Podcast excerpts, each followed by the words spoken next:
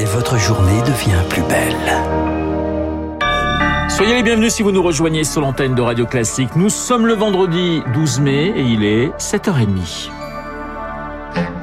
La matinale de Radio Classique avec Renaud Blanc. Et le journal essentiel présenté par Charles Bonner. Bonjour Charles. Bonjour Renaud, bonjour à tous. À la une ce matin, une église 2.0. Fini le papier, on passe au numérique. Désormais, les prêtres, les diacres, les évêques sont identifiables grâce à des QR codes. Un dispositif lancé par la conférence des évêques de France, Lucie Dupressoir, en réponse au scandale de pédophilie. La mesure avait été votée dans la foulée du rapport sauvé sur les abus dans l'église, avec un objectif, rassurer les victimes. Monseigneur Alexandre Joly porte-parole de la conférence des évêques de France. Pour elle, c'est inentendable et c'est très blessant qu'un prêtre qui a commis des actes d'une telle gravité puisse continuer à célébrer les sacrements. Donc, euh, si un prêtre a été euh, empêché de célébrer les sacrements, il faut qu'on puisse assurer les victimes qu'il ne les célébrera pas. Avec ce célébrette, ce QR code imprimé sur une carte plastifiée, trois cas de figure s'il est scanné. La couleur verte s'affiche, tout va bien. Le prêtre peut célébrer sans aucune restriction. Orange, ses pouvoirs sont limités à cause de sanctions canoniques.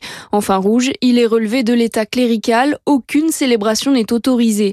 Seuls les responsables de l'église pourront flasher le QR code et c'est ce qui pose problème aux associations de victimes. Olivier Savignac est le cofondateur de Parler et Revivre. Autant ça peut être clair lorsqu'il y a un fichier clairement établi de prédateurs sexuels comme ça allait aux États-Unis, c'est rendu public. Là, euh, c'est des codes couleurs et on ne sait pas. Ça a été quoi? C'était un abus sexuel, c'était un abus spirituel, un abus d'autorité, de pouvoir. C'est pour ça que pour nous c'est une bonne chose, mais ça va pas jusqu'au bout. Malgré tout, il espère au moins que les célébrettes seront véritablement utilisées et respectées. Il a, il a, fini par démissionner. Un maire reçoit le soutien de la classe politique. Yannick Morez, élu de Saint-Brévin-les-Pins en Loire-Atlantique, annoncé mercredi sa décision après des semaines de menaces et l'incendie de son domicile. En cause un projet de transfert d'un centre pour demandeurs d'asile. Elisabeth Borne va le recevoir la semaine prochaine. Emmanuel Macron lui fait part de sa solidarité. Emmanuel Macron qui est à Dunkerque pour vanter la politique de réindustrialisation. Hier, c'était les grandes lignes, les grands axes d'un projet de loi à venir. 700 millions d'euros pour la formation, des crédits d'impôt pour l'industrie verte. Aujourd'hui, le concret, le terrain à Dunkerque où une usine de batterie va s'implanter, du taïwanais Prologium, 3000 emplois à la clé. Dunkerque qui confirme son attractivité, Zoé Pallier, avec une dizaine de gros industriels qui sont arrivés ces dernières années. Depuis les années 60, les usines dunkerquoises cultivent entre elles des synergies. Les déchets des unes deviennent la matière première des autres. Lionel Brouiche travaille pour Ecopal, une association en faveur de l'écologie industrielle. En 2019, c'est Ecosem, qui est un producteur de ciment très bas carbone, qui s'est implanté et en fait qui utilise un produit qui sort des hauts fourneaux d'ArcelorMittal. Eux, ils se sont implantés grâce à cette synergie. Sans cette synergie, il n'y a pas cette activité sur le territoire dunkerquois et pas d'emploi lié à cette activité-là. Les entreprises interdépendantes sont moins facilement délocalisables et ces synergies sont aussi un atout économique.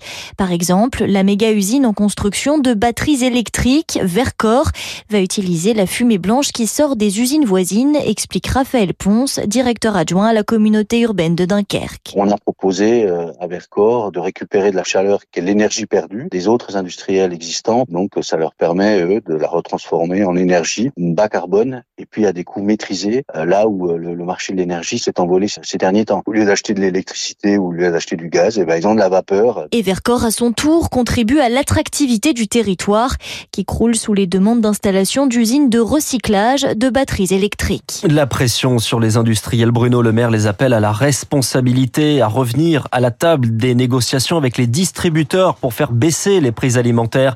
Le ministre de l'économie recevra les industriels la semaine prochaine. Vous écoutez Radio Classique, il est 7h34. Charles, l'administration fait le pari de l'intelligence artificielle. Imaginez poser une question à l'administration et recevoir une réponse rédigée par un robot. Pour le moment, c'est seulement une expérimentation. Chloé Juel, ce sera à partir de septembre. Voilà, pour se renseigner sur la date de sa déclaration d'impôt ou la démarche à faire pour renouveler son passeport, la réponse elle sera plus rapide et devrait être plus efficace. L'intelligence artificielle est une aide, pas un substitut, puisque chaque réponse sera soumise au contrôle d'un agent de l'administration avant d'être communiquée. Il y aura d'ailleurs besoin de 200 agents volontaires. Ce n'est pas la première fois que l'intelligence artificielle est utilisée au sein d'une administration et de façon expérimentale. C'est déjà le cas dans la gestion de l'éclairage public ou encore sur le site du Pôle emploi ou bien au sein de l'administration fiscale sur le volet lutte contre la fraude. Ce qui est nouveau, c'est qu'ici, l'intelligence artificielle sera utilisée pour la relation aux usagers. L'expérimentation va durer six mois en partenariat avec la CNIL, le gendarme français de la protection des données. Si elle est concluante, elle sera généralisée à l'ensemble donc de l'administration en 2024. Les explications de Chloé Juel, un procès requis contre Nicolas Sarkozy par le parquet national financier. C'est l'affaire du financement libyen de sa campagne présidentielle en 2007.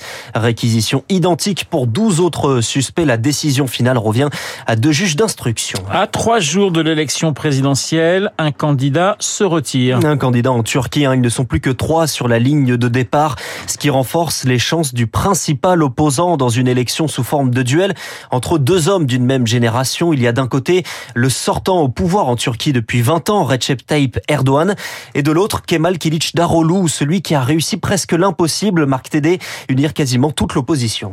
L'un est un ancien footballeur, fort en gueule, à la carrure respectable, l'autre un ex-fonctionnaire, au physique plus modeste, petite moustache et sourire en coin, différence de style et de personnalité, détaille le politologue turc Ahmet İnsel. Recep Tayyip Erdogan parle tout le temps, il s'impose, euh, il est un leader qu'on dit charismatique, mais en même temps contrôlant tout colérique, euh, injuriant, débordant d'énergie. De l'autre côté, Kılıçdaroğlu, c'est quelqu'un qui est paisible, euh, ne s'énerve pas, et surtout à la fois très décidé, mais dans la quiétude. Une image de force tranquille. Le mois dernier, le candidat de l'opposition a brisé un tabou en évoquant son appartenance à la minorité religieuse Alevi, une vidéo vue plus de 115 millions de fois. Kılıçdaroğlu est probablement croyant, mais laïque. Euh, il est un vrai social-démocrate, alors que Tayyip Erdogan, d'abord, il a été dans les écoles d'imams et prédicateurs. C'est quelqu'un de très croyant, mais plus que de croyant, il se croit investi d'une mission religieuse. Enfin, si le sortant qui dirige le pays depuis 20 ans a concentré le pouvoir politique entre les mains du chef de l'État,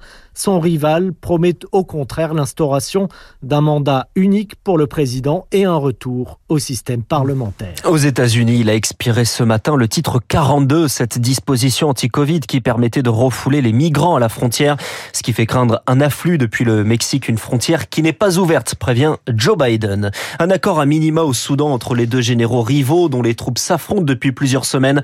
Ils se mettent d'accord pour respecter les règles humanitaires, mais sans déclarer de cessez-le-feu. Et puis Jean-Michel Aulas va toucher 24 millions d'euros d'indemnité. L'ancien président de l'Olympique lyonnais, écarté la semaine dernière, va toucher 10 millions d'euros hors taxe, mais le nouvel actionnaire va acquérir également une partie des actions détenues par la holding de Jean-Michel Aulas, qui reste tout de même le président d'honneur du club de l'OL. Merci Charles, le journal de 7h30 présenté par Charles Bonner. Il est 7h38 sur l'antenne de Radio Classique. Dans un instant, nous allons parler de l'Ukraine et de ces missiles de longue portée que euh, va fournir Londres à Kiev. Nous en parlons avec le général Dominique Trinquant dans une poignée de secondes. 7h38 sur l'antenne.